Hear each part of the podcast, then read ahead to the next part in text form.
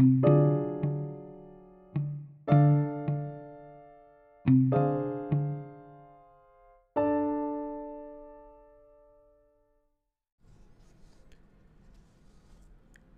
toma de decisiones es una constante en el mundo vivo.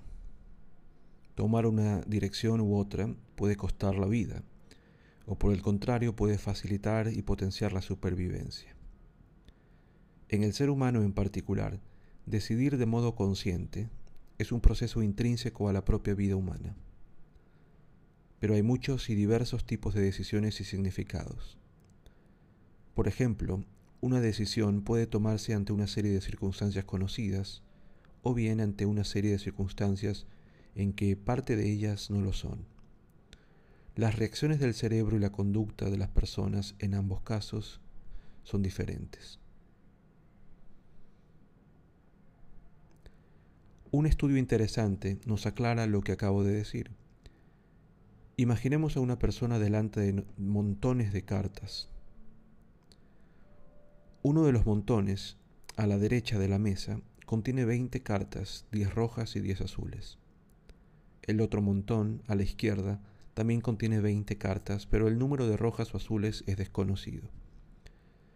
En estas condiciones se le pide al jugador, que conoce la composición de cartas de ambos montones, que coja una carta boca abajo de cada uno de los montones, y tras ello que señale con el dedo una de las dos cartas y luego diga un color, rojo o azul, para la carta que haya escogido. Si el color elegido coincide con el de la carta, el jugador gana 100 euros. La cuestión es, ¿sobre qué carta cree usted que hará el jugador la apuesta? ¿La derecha o la izquierda? Casi seguro que la haría sobre la carta escogida del montón de la derecha. ¿Por qué? posiblemente porque el jugador piensa que con el montón de cartas de la derecha tiene más probabilidades de ganar, dado que conoce la proporción de rojos y azules, que es el 50%, en tanto que en el de la izquierda esta proporción es desconocida. Sin embargo, en pura lógica, ello no es así.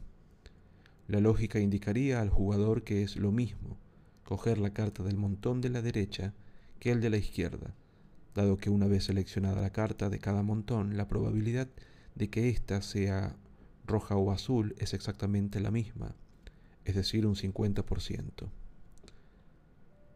Pues bien, a pesar de que la lógica es aplastante, y aún explicándolo mucha gente se ve empujada a escoger una carta de la baraja de la derecha porque al conocer las probabilidades habría una especie de aguijonazo emocional que le empuja a esa selección. Lo interesante es que esto se corresponde con recientes estudios en los que se ha utilizado resonancia magnética funcional que indican que efectivamente en esas condiciones las personas se les activa un área cerebral relacionada con el placer y la recompensa.